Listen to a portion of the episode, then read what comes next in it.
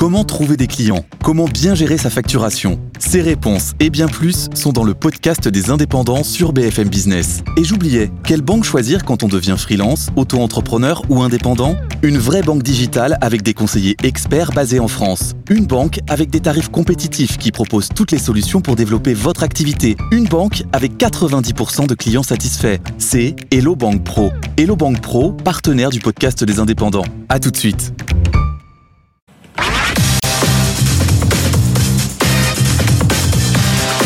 BFM Business, vos placements, nos conseils, BFM Bourse avec Guillaume Sommerer. Vos artisans financiers, les expertises faites main, les conseils sur mesure des meilleurs experts de marché, c'est chaque après-midi dans BFM Bourse de 15h30 à 18h. Bienvenue à tous. On avance ensemble au rythme des marchés. Étienne Braque depuis la Tour Euronext. Étienne, comment va le CAC 40 cet après-midi?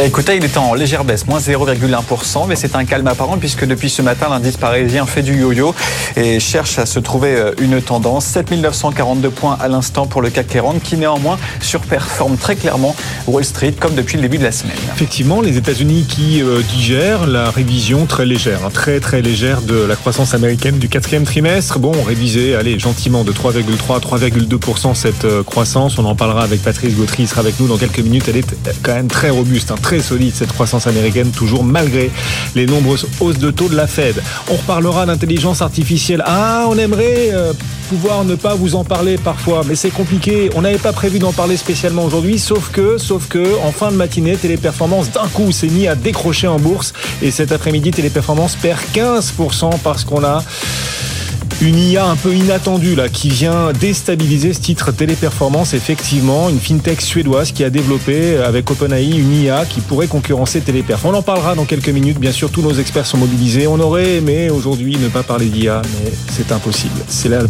marché. C'est le marché qui fait l'actualité et qui dicte sa loi. On parlera aussi du Bitcoin, tiens, qui lui franchit à la hausse les 60 000 dollars. Oui, ça y est, les 60 000 dollars sont reconquis sur le Bitcoin, qui lui aussi, comme les marchés financiers traditionnels, on va dire, qui lui aussi est proche de ses records. Le Bitcoin, on en parlera aussi avec nos experts. On est à vos côtés, bienvenue à tous, on joue dans votre camp.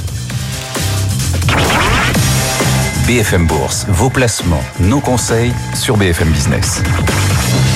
Alors il n'y a pas que les marchés, la bourse qui monte, il n'y a pas que le Bitcoin non plus, il y a aussi, il y a aussi, il y a aussi la dette française qui attire de plus en plus. La France a vu une demande énorme hier sur une adjudication à 30 ans. La France proposait hier d'émettre 5 milliards d'euros à 30 ans. Et eh bien la demande a été 13 fois, 13 fois supérieur à l'offre, figurez-vous. C'est exceptionnel. Ça a permis à Bercy d'ailleurs de lever un peu plus d'argent que prévu initialement. Ça permet aussi de tempérer hein, les taux auxquels la France euh, doit emprunter. On en parlera tout à l'heure avec euh, nos experts. Patrice Gautry sera avec nous. On en parlera aussi dans le club à partir de 17h, bien sûr. Oui, la France, elle aussi, attire les investisseurs. Il n'y a pas que Wall Street, il n'y a pas que le CAC, il n'y a pas que le Bitcoin la dette française est attractive. Étienne, à la Bourse de Paris aujourd'hui, c'est un statu quo. Le CAC 40 poursuit sa pause. Un statu quo, en effet, stabilisation avant les chiffres d'inflation aux États-Unis demain. En attendant, c'est une mer d'huile, 7943 points, moins 0,06% pour l'indice parisien, le tout dans des volumes toujours assez faibles, 1,1 milliard d'euros négociés dans, le CAC 40. Néanmoins, malgré cette petite baisse, vous avez un CAC 40 qui continue de surperformer Wall Street, puisque vous avez euh, trois indices américains qui perdent entre 0,3 et 0,6%, avec notamment des, des prises de bénéfices sur les géants de la tech, à commencer par Nvidia qui perd 1, 6%. Du côté de la Bourse de Paris, à noter les valeurs euh, cycliques qui surperforment, à commencer notamment par euh, Saint-Gobain qui va publier ses résultats en fin de semaine, plus 1%, au-delà des 71 euros. Vous avez Alstom qui continue euh, de gagner du terrain dans le sillage de la publication de l'espagnol CAF en, en début de semaine qui a surpris positivement, plus 1,6% pour Alstom à 12,40 euros. Et puis enfin, vous avez Airbus qui est en tête du CAC 40 avec un gain de 3,5%.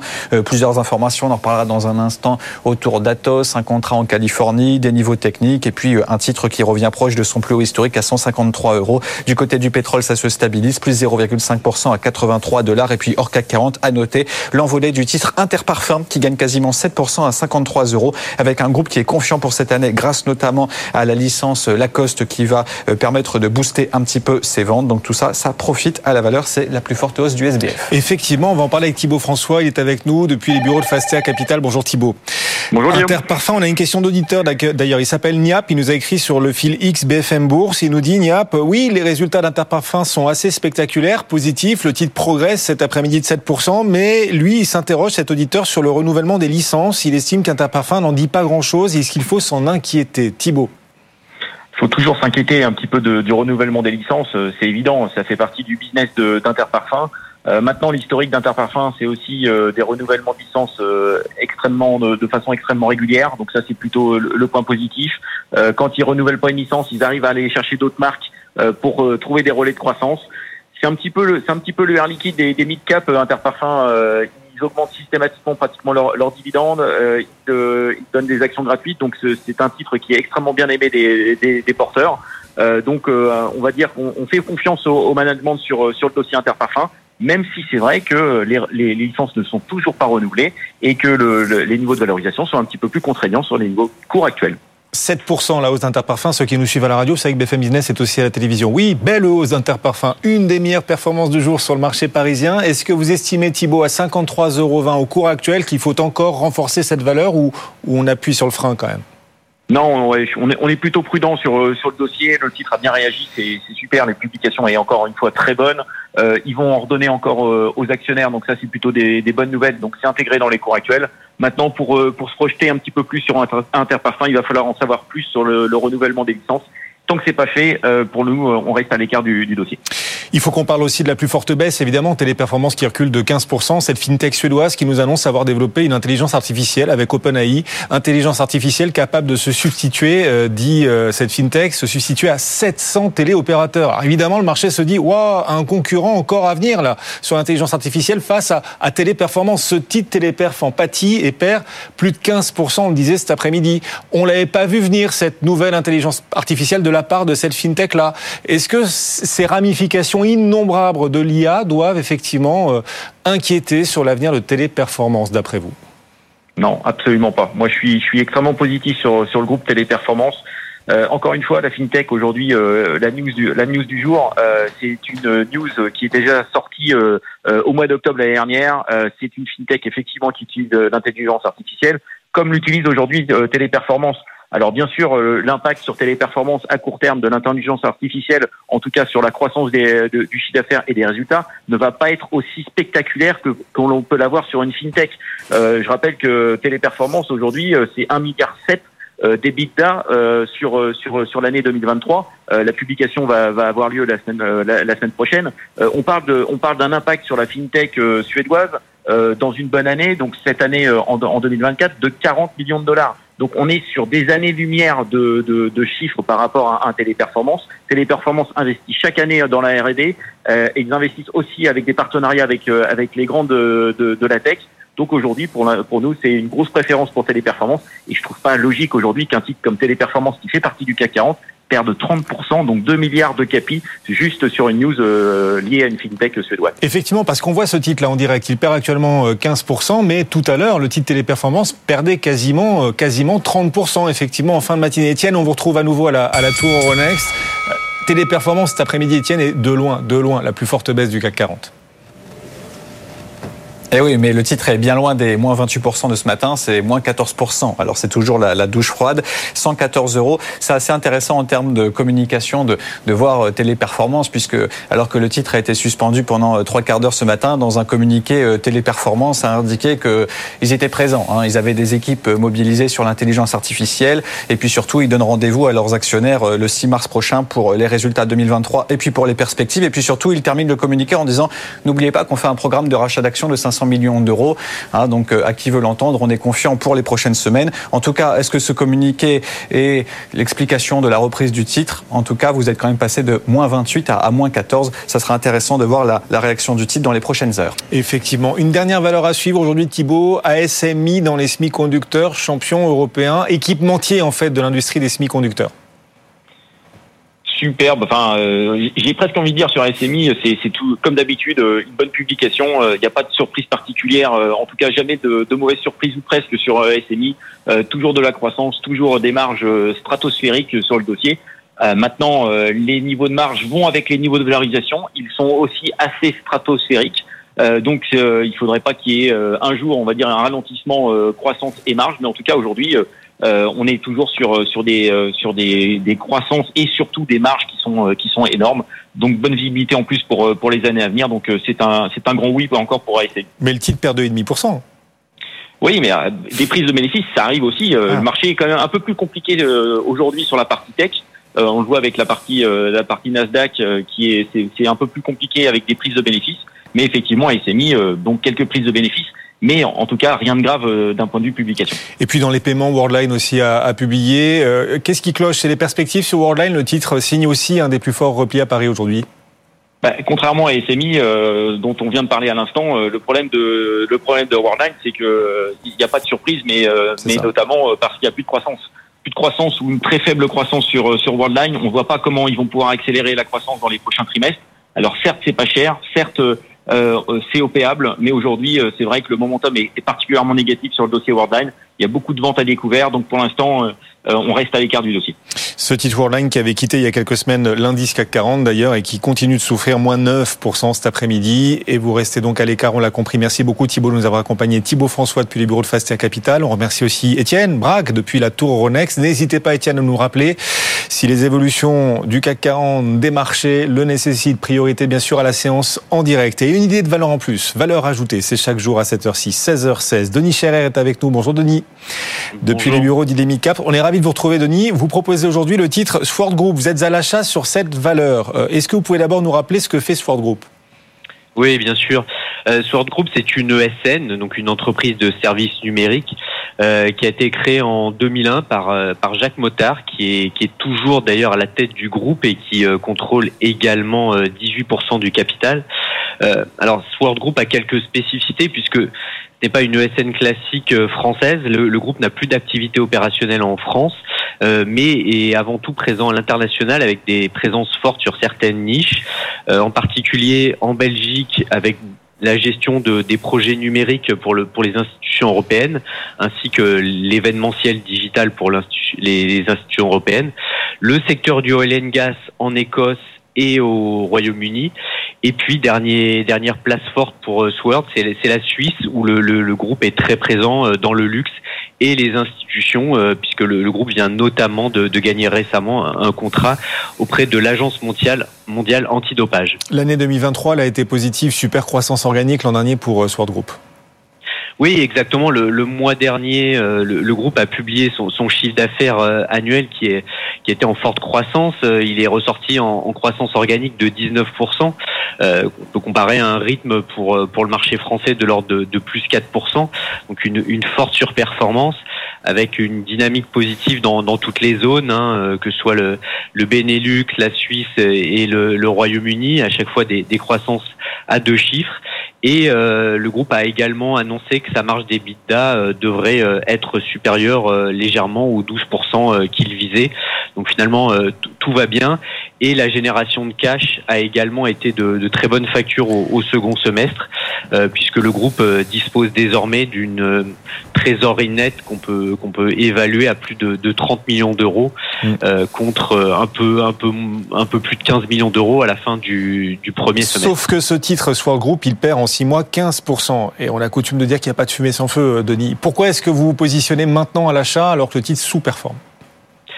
Eh bien, pourquoi on se positionne à l'achat? Parce que les, perspectives sont, sont, quand même très solides, avec une croissance organique qui euh, devrait encore euh, être d'au moins 13% en 2024 avec une marge d'EBITDA qui devrait se stabiliser et également à plus long terme un objectif de doublement de chiffre d'affaires d'ici 2028, euh, ce qui signifierait une croissance de, de l'ordre de 14,5% par an.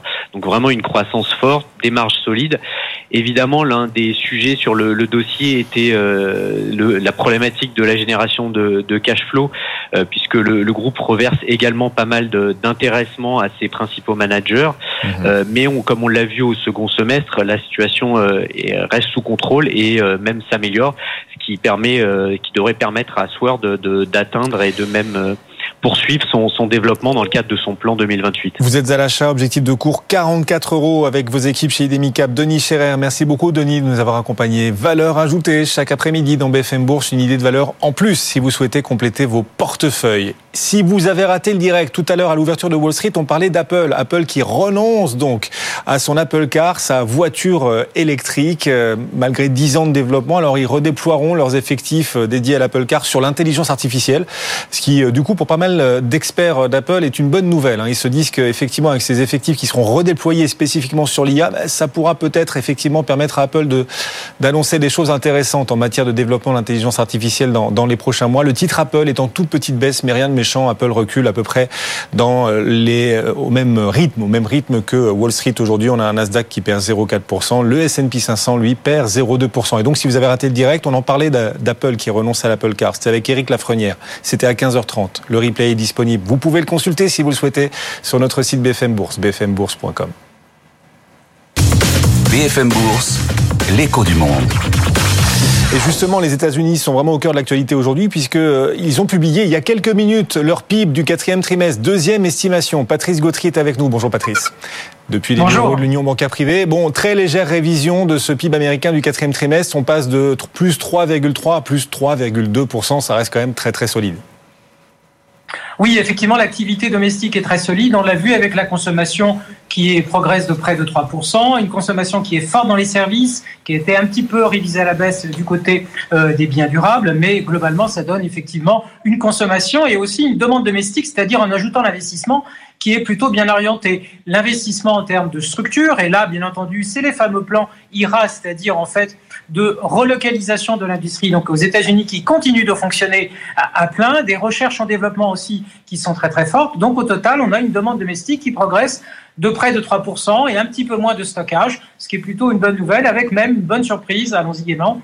Et, eh bien, en fait, la contribution extérieure nette a été légèrement positive. Donc, au total, on a effectivement une croissance qui est assez résistante, qui devrait ralentir un petit peu sur les prochains trimestres, et une inflation cœur dans l'anticipation de ce qui va être publié cette semaine, qui, elle, évolue autour de 2,1% après 2% le trimestre, euh, le trimestre précédent. Effectivement. Alors cette nouvelle estimation de la croissance américaine, elle, change pas, elle ne change pas grand-chose. Euh, le marché n'y réagit pas vraiment. Le vrai enjeu de cette semaine sur le front macroéconomique, ce sera demain justement sur l'inflation. L'indice PCE sera euh, publié. Est-ce que vous attendez la confirmation d'une réaccélération de l'inflation aux États-Unis, Patrice?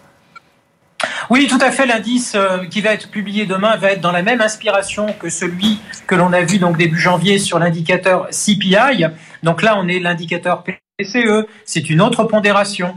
Euh, bien entendu des poids ou des biens. Et ce qui va être regardé, c'est l'indice hors énergie, donc le corps PCE, qui lui devrait progresser entre 0,40 et 0,45. Donc pas une bonne nouvelle sur le mois, avec, on le sait, des services qui sont encore très très résistants, résistants avec la demande, mais aussi certains comportements de marge de la part des opérateurs dans ces services-là. Mais la bonne nouvelle, c'est que, en définitive, on reste quand même sur une tendance de décélération de l'inflation et de l'inflation cœur. Si l'inflation headline va pas bouger beaucoup, va pas ralentir beaucoup, l'inflation cœur, le corps PCE, lui va baisser légèrement, 2,8%, et l'inflation corps CPI, elle va continuer à ralentir sur les prochains mois. Donc il faut être patient. C'est une décélération progressive de l'inflation, mais effectivement avec un premier trimestre qui va être un peu chahuté en termes de variation mensuelle et pas faire plaisir au marché. Hum, merci Patrice. Patrice Gautry en direct avec nous depuis l'Union bancaire privée avant demain, donc l'indice PCE qui sera le principal rendez-vous de la semaine sur le front macroéconomique aux États-Unis. Ce soir, après bourse, une publication attendue à la Bourse de Paris, Eiffage. Eiffage annoncera ses résultats. En attendant, le titre perd un peu plus d'un pour cent. On en parlait tout à l'heure du potentiel d'Eiffage vers 15h50 dans Culture Bourse. Replay, si vous avez raté le direct, replay sur notre site bfmbourse.com pour essayer de voir ce qu'Eiffage a dans le ventre, quel potentiel, quelles attentes autour de cette publication qu'on vivra sur BFM Business, à publication des phages tout à l'heure, ce sera aux alentours de 18h et donc le replay est d'ores et déjà, lui, disponible sur notre site. BFM Bourse, vos placements, nos conseils sur BFM Business. Bon, la sensation du jour à Paris, c'est bien sûr le plongeon de téléperformance. Alors c'était pire ce matin, le titre perdait jusqu'à 28%. Là, le titre perd 13% cet après-midi parce qu'une fintech suédoise, Klarna, a annoncé développer avec OpenAI une intelligence artificielle pouvant faire le job. En tout cas, une partie du job. Téléperformance est sanctionnée. Emmanuel Hopman nous rejoint, cofondateur de RAM Active Investments. Bonjour, bienvenue. Bonjour. Euh, c'est une vraie surprise ou pas l'annonce de cette euh, fintech euh, suédoise qui nous dit avec cette IA pouvoir faire le travail de 700 téléopérateurs, ce qui viendrait effectivement concurrencer Téléperformance Pour moi, c'est pas réellement une surprise. La question, c'est le timing. Euh, on sait qu'on a des modèles de texte aujourd'hui qui sont extrêmement puissants qui nous permettent euh, qu'on peut euh, en fait customiser aux besoins de chaque entreprise. Et euh, donc l'annonce d'avoir une AI, un chatbot qui puisse couvrir des besoins équivalents à 700 personnes et qui puisse répondre à 2 millions de requêtes sur un mois, c'est pas une surprise. Je pense que c'est que le début. Euh, on a un outil qui est fantastique, qui est vraiment disruptif, qui va nous permettre euh, d'intégrer au sein de beaucoup d'entreprises, au sein de beaucoup de secteurs, des automatisations de process euh, importantes et ça va enfin, mener à une revue de beaucoup de business models euh, au sein des industries. Oui, on, on, se dit que c'est un signe de plus des nombreuses ramifications à venir de l'intelligence artificielle. Voilà, on a cette fintech suédoise là, euh, il y en aura beaucoup d'autres sans doute. Enfin... Oui, ouais, alors complètement. nous, alors de notre côté, on est systématique, enfin la gestion d'actifs systématique, mmh. et donc on utilise l'IA pour intégrer de nouveaux inputs, de nouveaux, de nouvelles données dans les process. L'IA aujourd'hui, elle nous permet de traiter des milliers de news tous les sur des milliers de titres qu'on n'aurait jamais eu la possibilité de traiter. Sans ça, il aurait fallu des centaines d'analystes pour traiter cette information. Et donc quelque part, c'est l'IA vraiment. C'est pas l'IA générative, ça. C'est l'IA. Alors là, on utilise des modèles de texte, ouais. des modèles de langage qu'on euh, customise à nos besoins. Donc on les utilise pour interpréter l'impact des news sur les sociétés. Et c'est vrai que ce travail euh, de, de, traitement de la donnée, de l'information, euh, il est très puissant parce que ça nous permet d'intégrer euh, de l'information qu'on n'a pas pu intégrer sinon. Alors en bourse, jusqu'où? Jusqu'où tout ça ira? Il y a une semaine, jour pour jour, Nvidia publié ses résultats. Depuis sa publication, Nvidia a gagné quasiment 17%. Bon, vous estimez qu'Nvidia restera centrale dans cet écosystème de l'intelligence artificielle puisque c'est une thématique forte de marché ou qu'on verra de nouvelles pousses, de jeunes pousses peut-être euh, un jour euh, faire oublier Nvidia, je sais pas, mais en tout cas concurrencer Nvidia Alors, une dynamique intéressante aujourd'hui, qui est une menace pour Nvidia, c'est une dynamique où on va chercher à faire de l'inférence, donc l'utilisation de modèles de deep learning, plus sur GPU, mais sur CPU, on device. Donc euh, plutôt que d'utiliser des serveurs distants euh, où on met nos données et on traite l'information, on, a, on aura ça sur notre laptop, sur notre smartphone. Et, euh, et donc c'est euh, c'est un vrai risque pour le business model de, de Nvidia, pour les GPU, euh, dont Nvidia est leader. Euh, et donc ça, ça, peut amener en effet à un ralentissement de la croissance assez forte d'ici, je dirais, 12-18 mois. Euh, on a plusieurs players qui sont positionnés sur le sujet. Qualcomm, euh, il y a deux jours, annonçait euh, des CPU fine-tunés sur, sur l'IA.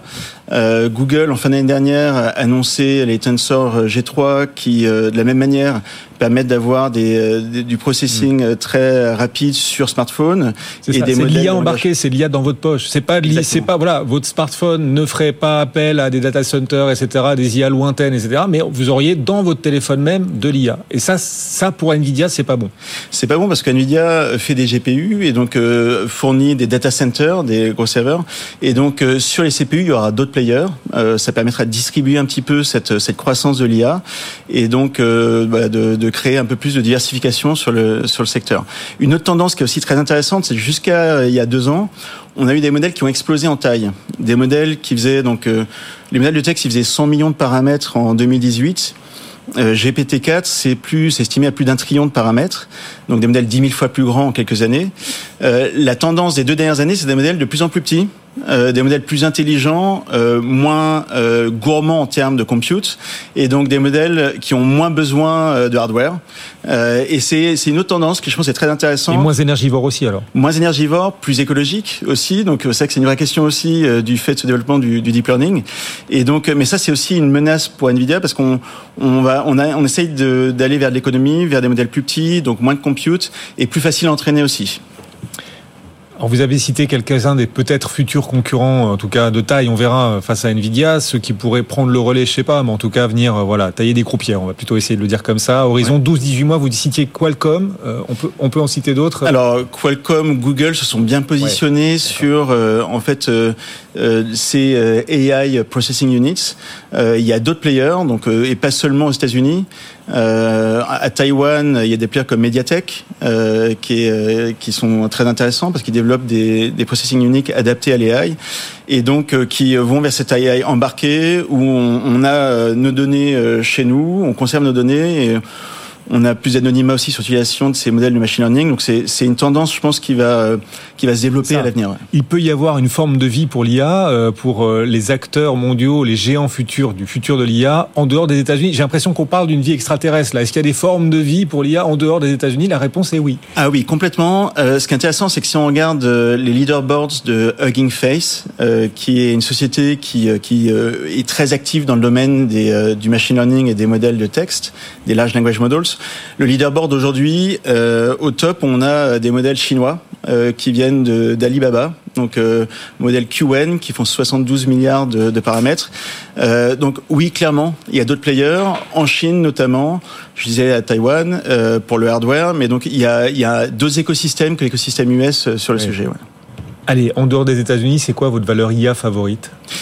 Euh, alors, je citais, je citais Mediatek euh, à l'instant. Je pense que c'est un, c'est, bah, sont des sociétés intéressantes. C'est une société intéressante parce que c'est que il y a le processing. Enfin, euh, il y a des niveaux de valorisation qui sont pas encore extrêmes. Euh, d'autres sociétés comme Taiwan Semiconductor sont quand même très bien positionnées euh, mm. sur le thème. On a des valorisations euh, qui sont une fraction de ce que peuvent être valorisées des sociétés comme Arm Holdings ou ah, ça c'est britannique, c'est européen ça. Et oui, ouais, ouais, première valeur européenne que vous osez citer aujourd'hui. Mais listé aux US et donc oui, SEC qui bénéficie en fait du hype. Euh, euh, sur le marché américain. D'accord. Euh, donc, ce que je veux dire, c'est qu'il y a beaucoup en fait euh, d'autres sociétés intéressantes sur le sur le secteur. Ouais. Emmanuel Hopman, merci beaucoup et euh, votre réaction aussi à la chute de Téléperformance euh, en tout début d'entretien à retrouver bien sûr en replay dans un instant. Vous êtes le cofondateur de RAM, on le dit comme ça RAM. RAM. Bon, voilà. Oui. une chance sur deux. RAM Active Investments. Merci d'être passé merci sur le plateau de BFM. Au revoir. À bientôt. Le CAC 40 est toujours quasi stable. Il fait mieux que Wall Street. Wall Street de son côté recule. On s'en reparle dans un instant. On appellera Romain, Romain Dobry depuis Bourse Direct. À tout de suite à la radio, à la télé. On est à vos côtés jusqu'à 18h.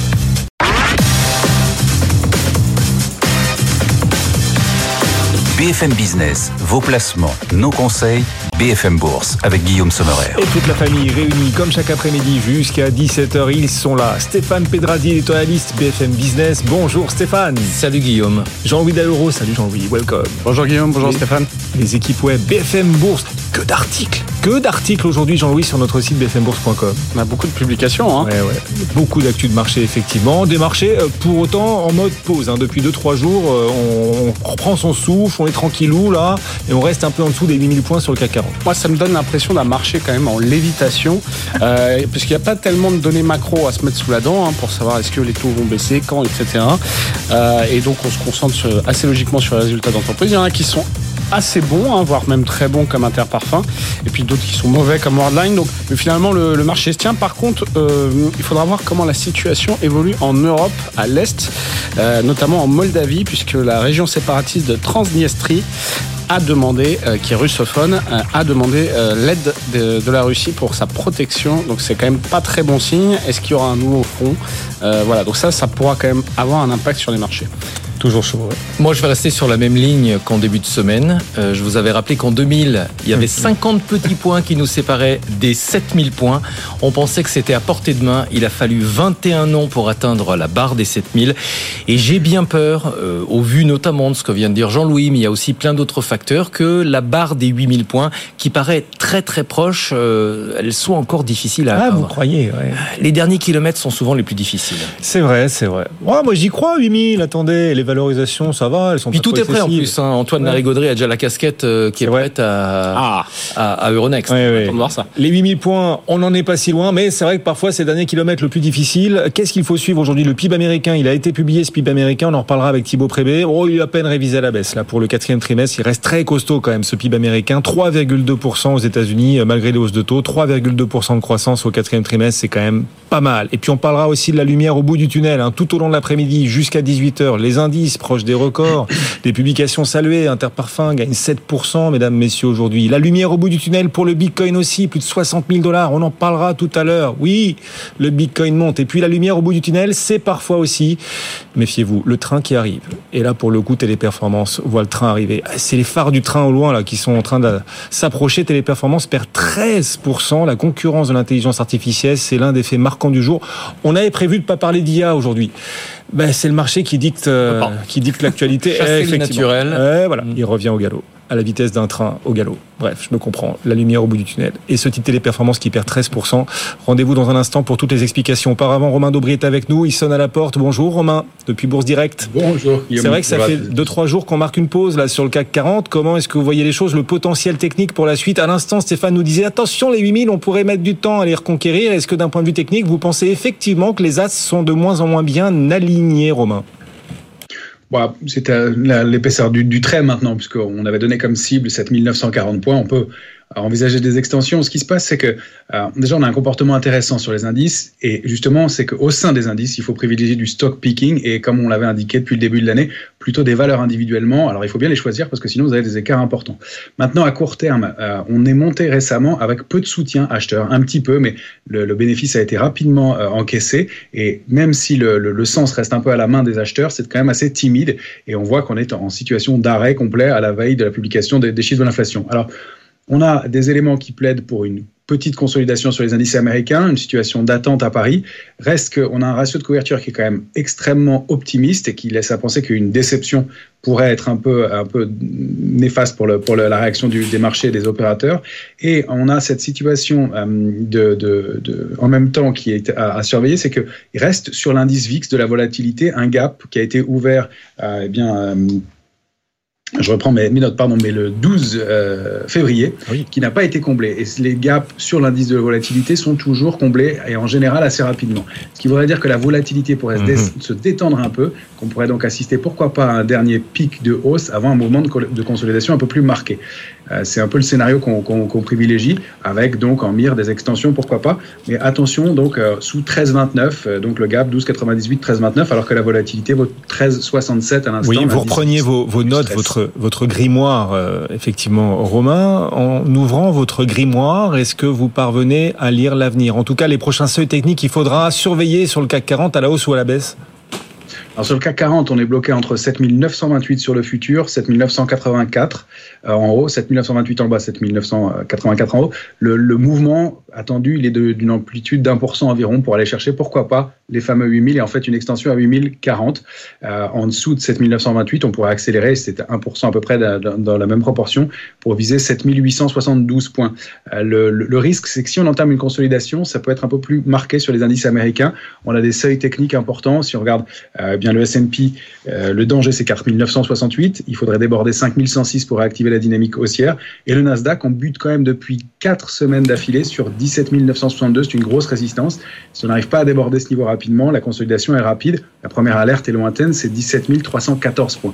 Donc on est plutôt euh, dans une situation d'attente de consolidation. Attention à un mouvement de consolidation qui pourrait être plus marqué sous les niveaux d'alerte que je vous ai donnés pour un mouvement sur les indices américains de l'ordre de 7 à 8% de consolidation. Pour l'instant, rien ne l'indique, mais des extensions haussières, on aurait tendance à les traiter avec un peu de prudence et on se couvrirait ou on tenterait les stratégies baissières mmh. à partir d'une dernière jambe de hausse. Stéphane. Et côté euh, actif, on va s'intéresser au gaz naturel parce que la demande de gaz naturel est en baisse, euh, Romain. Euh, le cours du gaz naturel a pratiquement été divisé par deux depuis le 9 janvier. Techniquement, qu'est-ce que ça donne? Bien, effectivement, euh, si le, gaz naturel évolue au sein d'un canal baissier euh, depuis maintenant le mois de mai dernier au moins, euh, et pour former des, des plus bas euh, récents à 1,67, il y a une double réaction, une fois au mois de décembre et puis une fois au 15 février sur un niveau de support majeur en bas de ce canal à 1, et en bas du canal euh, baissier, donc à 1,67, avec des configurations graphiques intéressantes et on assiste à une, ré, une réaction haussière importante. Donc euh, pour l'instant, le gaz naturel, là je vous parle du futur, euh, du gaz naturel futur sur le mois d'avril, donc pour vous donner des références qui, qui, qu'on peut réadapter, vaut à l'instant 1,861.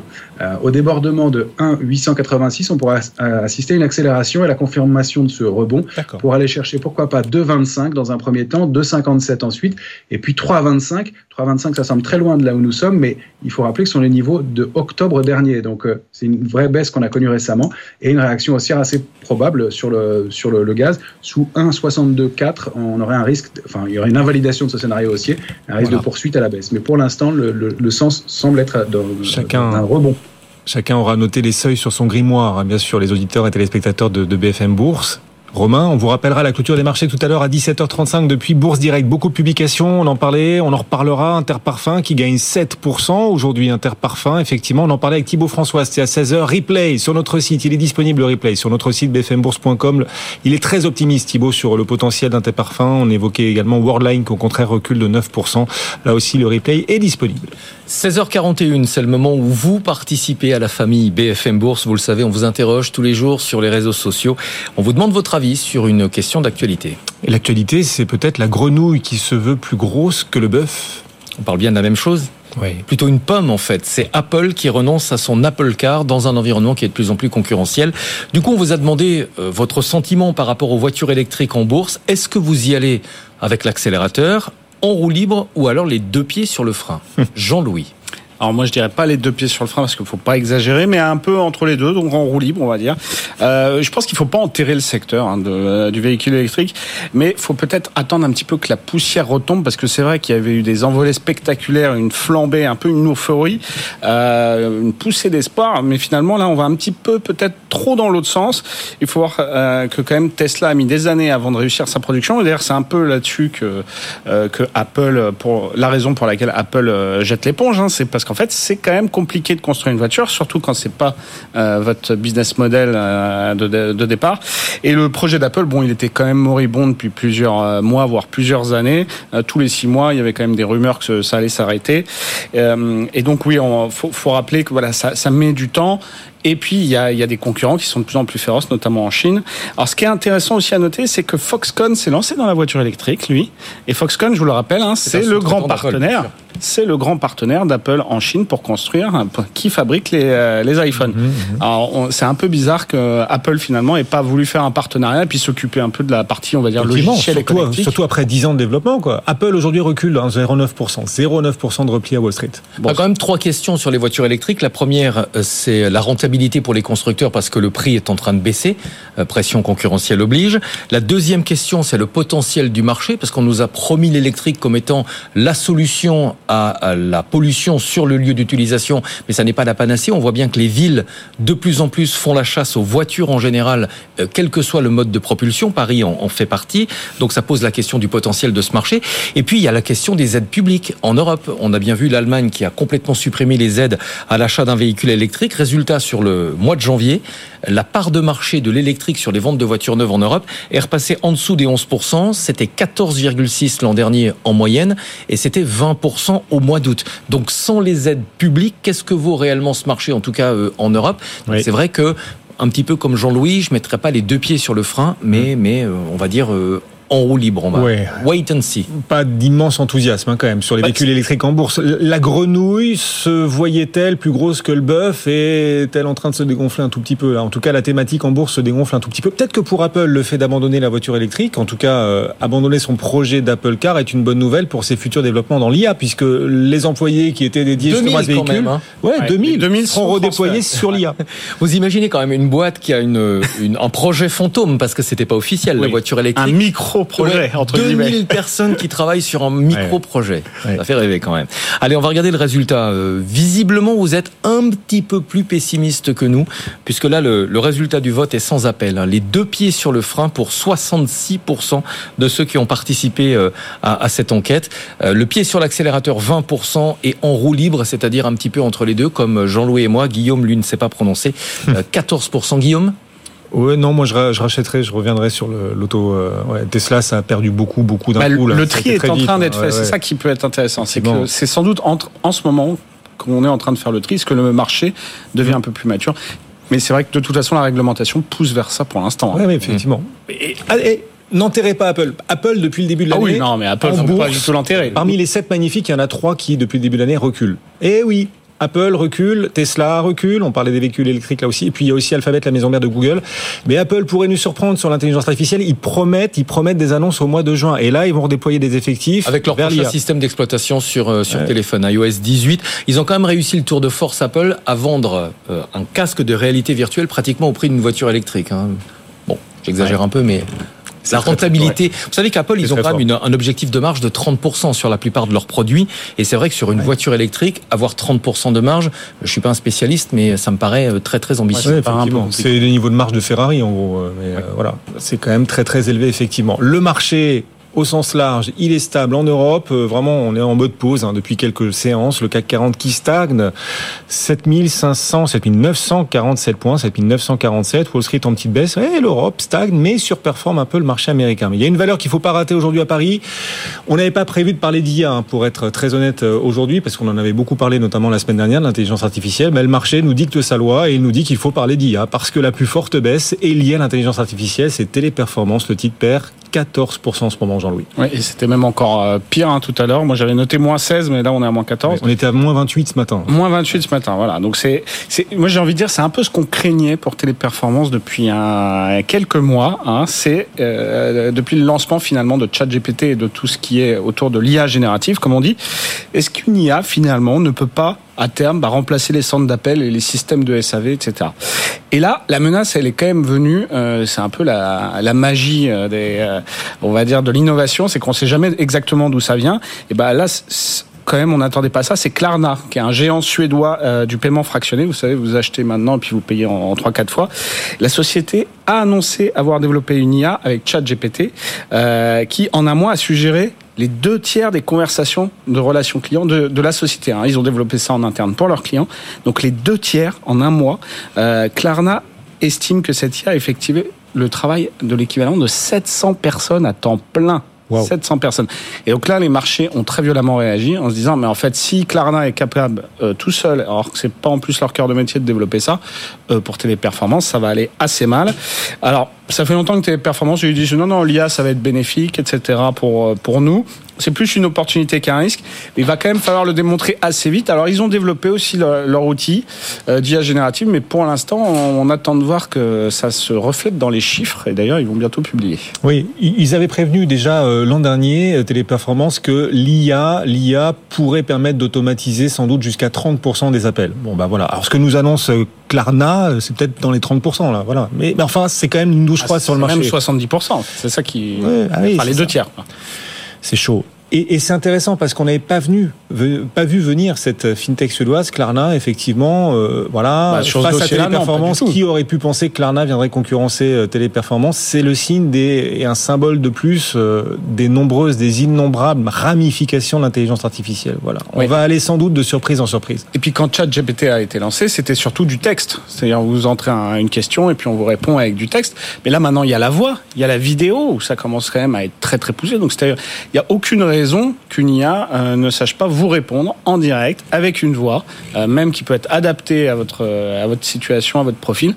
Enfin, Mhm. donc, donc, euh, finalement, euh, à quoi bon des, des centres d'appel? Alors c'est un peu triste pour les salariés, mais euh, Bon, vous n'aimez pas le titre Téléperformance, vous avez décidé de, de, de, de- enfin voilà, de, de justifier cette méchant baisse de comme question. 14%. là. Non, mais ça Non, va mais- pas très fort. pour moi, faut qu'il hein. se réveille. Enfin, clairement, pour moi, faut qu'il se réveille Ouais. parce que là, c'est la. Il publie début mars.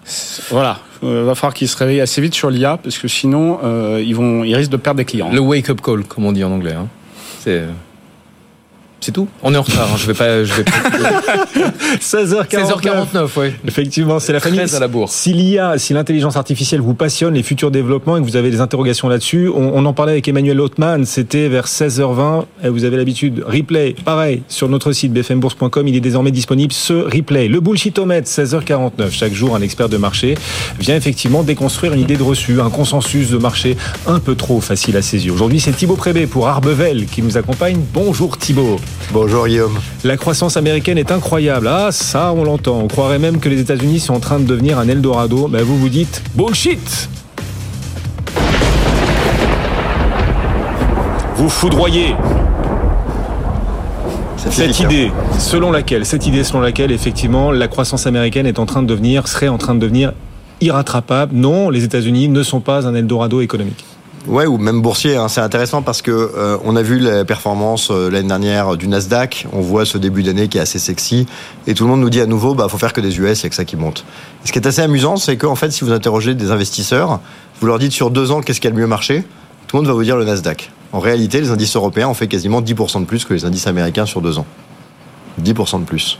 Avec certes un rebond un peu plus faible l'année dernière, mais une baisse beaucoup plus faible. hein. En 2022, on parle quand même sur le Nasdaq de baisse de, de plus de 30%, pendant que le CAC en a même pas lâché 10. Donc il y a, il y a à la fois une beaucoup plus faible volatilité et une meilleure performance sur les dernières durées des indices européens. Et ça, c'est amusant parce que, bah, au final, vous vous direz un truc qui marche mieux et qui est moins volatile, ça a l'air pas mal. Mais comme on aime bien tous un peu se flageller à coups d'ortie fraîche, n'est-ce pas Euh, On a tendance à se dire non, c'est les US qui sont bons, nous on est nuls. Et c'est vrai que vu de l'extérieur, pas complètement évident de comprendre pourquoi est-ce que on, est cette logique de culpabilisation européenne, pourquoi on a l'impression que dès que ça a monté un petit peu, il faut immédiatement que ça se casse la gueule, alors que le Nasdaq peut monter tous les ans sans qu'il y ait le moindre problème, y compris quand c'est plus la réalité. Enfin, quand même. Euh, non, non, non, non, non, non, non, vous n'allez pas nous avoir là, nous emmener là. Vous pensez que vous avez gagné Pas du tout.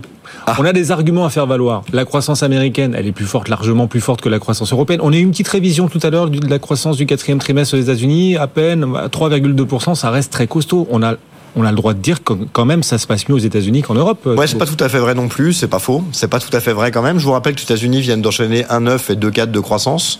Euh, 1,9 et 2,4 de croissance, ça fait 2, 2,1 de moyenne euh, sur les deux dernières années, c'est pas mal, hein, c'est pas non plus euh, incroyable. Pendant ce temps-là, l'Europe a fait 3,5 et 0,5, ce qui fait une moyenne de 2, ce qui est Alors certes, on peut se dire que ça, dé- ça décélère pendant que les US euh, vont mieux, sauf qu'en réalité, vous voyez qu'en Europe, on a un cycle de, de restockage, déstockage. C'est-à-dire qu'à un moment, on a beaucoup reconstruit de stock en 2022, et on a beaucoup déstocké en 2023. Et comme le PIB, il faut comprendre, c'est de la production.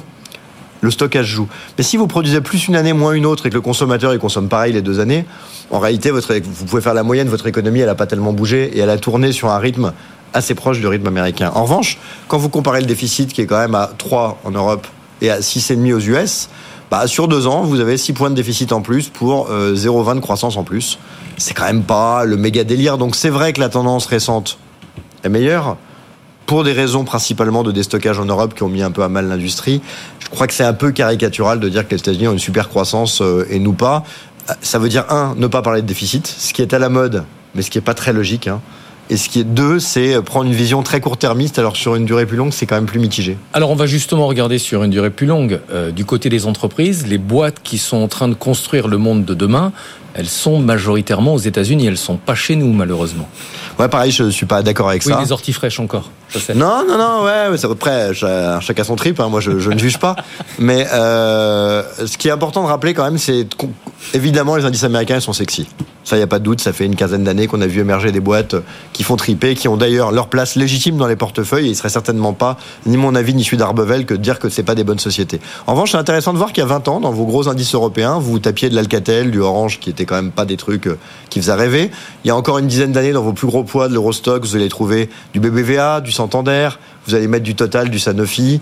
Euh, Ça fait pas rêver, quoi. C'est pas des boîtes qui ont de la croissance. Aujourd'hui, dans vos plus gros poids, vous avez quoi? Vous commencez avec Novo Nordisk, selon si vous êtes euh, uniquement zone euro ou Europe, qui est en train de révolutionner avec Eli Lilly le sujet de l'obésité euh, et qui a explosé en bourse. Vous passez ensuite sur ASML, qui est le leader mondial des machines à graver, des machines-outils dans le cadre euh, des semi-conducteurs, qui est une boîte qui est euh, en croissance impressionnante, dont dépendent Intel, TSMC euh, ou Samsung. C'est quand même une très belle réussite. Vous avez encore en dessous, bah, vous allez tomber sur LVMH, qui est quand même une boîte qui, euh, au final, pas si différente d'Apple dans sa capacité à créer un écosystème, à avoir des marges hyper importantes. Et puis après, bah, vous allez tomber sur, euh, je sais pas moi, des SAP, des Schneider, euh, euh, des L'Oréal, qui sont quand même pas des boîtes qui sont problématiques ou pas sexy. Donc ce qui est intéressant, c'est de voir que cette évolution, avec le temps que ces boîtes émergent, et un indice qui est passé de société qui faisait rêver personne à une société où finalement le top 10 de vos valeurs européennes, franchement dans un portefeuille, il y a zéro problème, elles sont toutes sympas et toutes bonnes à avoir. Voilà, on a dégagé un peu le retail, les banques. Je trouve qu'on est sur quelque chose qui est assez sexy et que bon, cette idée que l'avenir est peut-être plus aux US, je peux le comprendre, mais cette idée que le top européen, il en est tout pas. cas, elle est plutôt là-bas. Oui, parce que est-ce que Ah oui. aux Vous États-Unis, êtes tous contre moi, je suis choqué. Le concept. aux États-Unis, euh, c'est là où se développe le plus euh, l'IA, l'intelligence artificielle. Nous, en Europe, on a quand même un peu l'impression qu'on se contente de réguler et de regarder passer les trains. Oui, alors c'est vrai que quand on parlait évidemment de graver des semi-conducteurs SML ou d'autres sociétés, vous, vous étiez encore dans de l'actualité sur une société européenne On va en parler. euh, qui veut disrupter là-dessus. Euh, il, y a, il se passe des choses en Europe. En revanche, l'idée que les US ont un gros train d'avance, c'est une évidence. Vous savez, la problématique, c'est toujours la même. hein. C'est le cash. C'est-à-dire que ce qui est important dans, dans les différents domaines, c'est la R&D et les R&D Guillaume dès le premier euro. Et si vous réfléchissez bien, vous vous dites, bah, quand vous avez des boîtes qui ont 10, 20, 30 milliards de résultats, c'est facile de faire de la R&D Mais quand vous en avez 200, 300, 400 millions, c'est difficile d'investir. Vous savez, quand Walmart, comme tout le secteur de la distribution mondiale qui était en vrac, a voulu faire un pivot digital, ils ont mis 25 milliards de dollars sur la table. Mais nous, on n'a plus de boîte européenne qui vaut 25 milliards dans le secteur. Donc je veux dire, c'est vrai que cette capacité américaine à mobiliser des montants énormes, elle est problématique et c'est un challenge. Et si je reviens sur Téléperformance que vous évoquiez, bah, une société qui fait moins d'un milliard de résultats, combien elle peut investir sur de la R&D, tech ou AI par rapport à ce que peut mettre tous les mois un méta? Donc c'est vrai qu'il y a un sujet, il y a des acteurs, il y a beaucoup de choses à faire sur l'IA. En revanche, euh, l'idée sur laquelle les Américains ont un train d'avance sur le sujet, je pense qu'il faut être, euh, faut pas euh, faut se mentir non plus. C'est une réalité qui est pas discutable. Bon, vous avez démarré en nous expliquant que l'Europe n'avait pas à rougir face aux États-Unis. À la fin, vous nous dites que les États-Unis sont quand même vachement plus forts que l'Europe. Mais ça dépend des domaines. Hein. Mais les États-Unis, ça se paye pas le même prix aussi. Donc, il faut aussi faire attention que il faut mettre de côté des trucs qu'on va mettre à la poubelle qui sont assez sympas. Et de Eh facto, euh, aujourd'hui, je ne suis pas sûr que le CAC ait une croissance des résultats plus faible qu'un indice US. Pourtant, il se paye deux fois moins. Donc, cette logique de dire que il y a des vrais arguments positifs sur l'Europe qui sont probablement mis de côté souvent et que ça marche plutôt bien, c'est vrai. Euh, L'idée de dire qu'on a que des avantages par rapport aux Mhm. US et qu'ils sont nuls, ce serait probablement pas tout à fait mon Ça, propos ça non fait du plus. bien, ça fait toujours du bien de vous entendre et de vous écouter ce. Et Pour ça que vous oui, oui, l'Europe, l'Europe reste au milieu du village quand même et malgré tout, malgré les apparences. Thibaut, vous restez avec nous On a encore deux minutes à passer ensemble, mais deux minutes intenses. C'est la famille qui se poursuit. Le chiffre du jour, 60 000 dollars. Le Bitcoin a franchi aujourd'hui cette barre symbolique pour la première fois depuis novembre 2021. Alors attention, ça n'est pas le record absolu. Il est toujours à 68 991 dollars.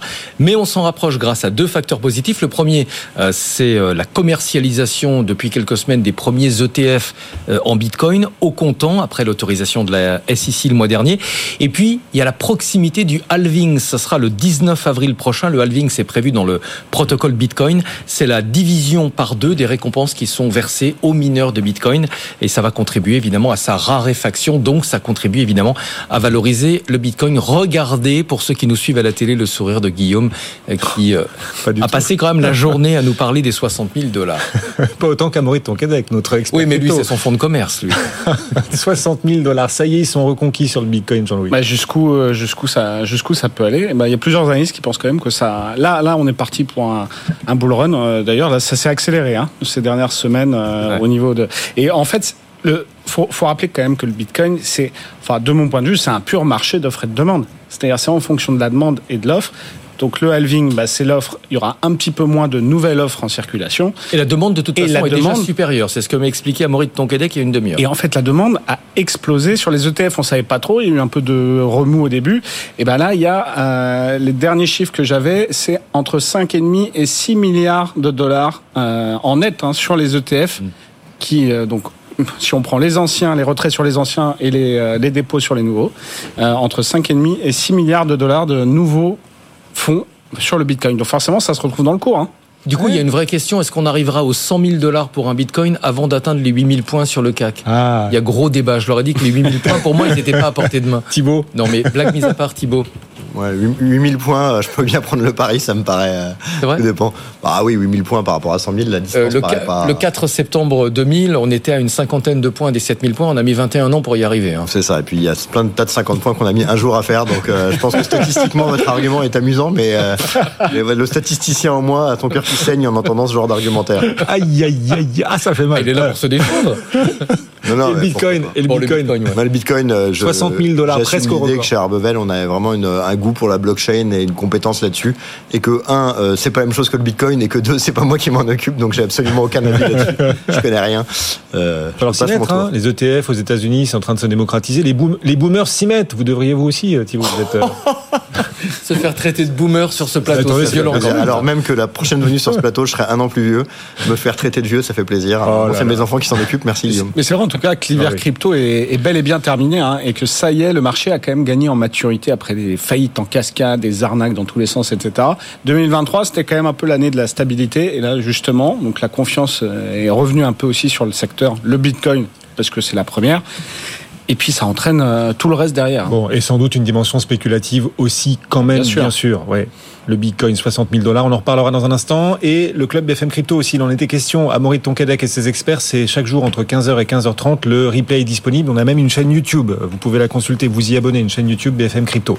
Merci beaucoup. Stéphane Pedrazzi, éditorialiste BFM Business. Jean-Louis Dalloro, les équipes web de BFM Bourse. Que d'articles. Je vois cet article aussi consacré à Worldline. On n'en a pas parlé, mais Worldline Ouais. perd 9%. L'article est très intéressant. Vous pouvez bien sûr le consulter, vous tous qui nous suivez. Très peu de croissance pour Worldline. Oui, un Euh, avenir, euh, un avenir mou. c'est le service des paiements, enfin c'est des services de paiement, euh, donc c'est un peu étonnant. Et ils, ont un peu l'habitude de décevoir. un avenir aussi mou que flou. Et le marché, ça, le sanctionne. Exactement. Merci Thibaut, Thibaut Prévé. Arbevel, régulièrement à nos côtés, ce bullshitomètre à retrouver dans un instant aussi sur notre site. Dans un instant, on va mesurer le potentiel des marchés. Combien de temps mettra-t-on justement pour rallier les 8000 points? On la posera cette question aussi à nos coéquipiers du club juste après la pause. À tout de suite.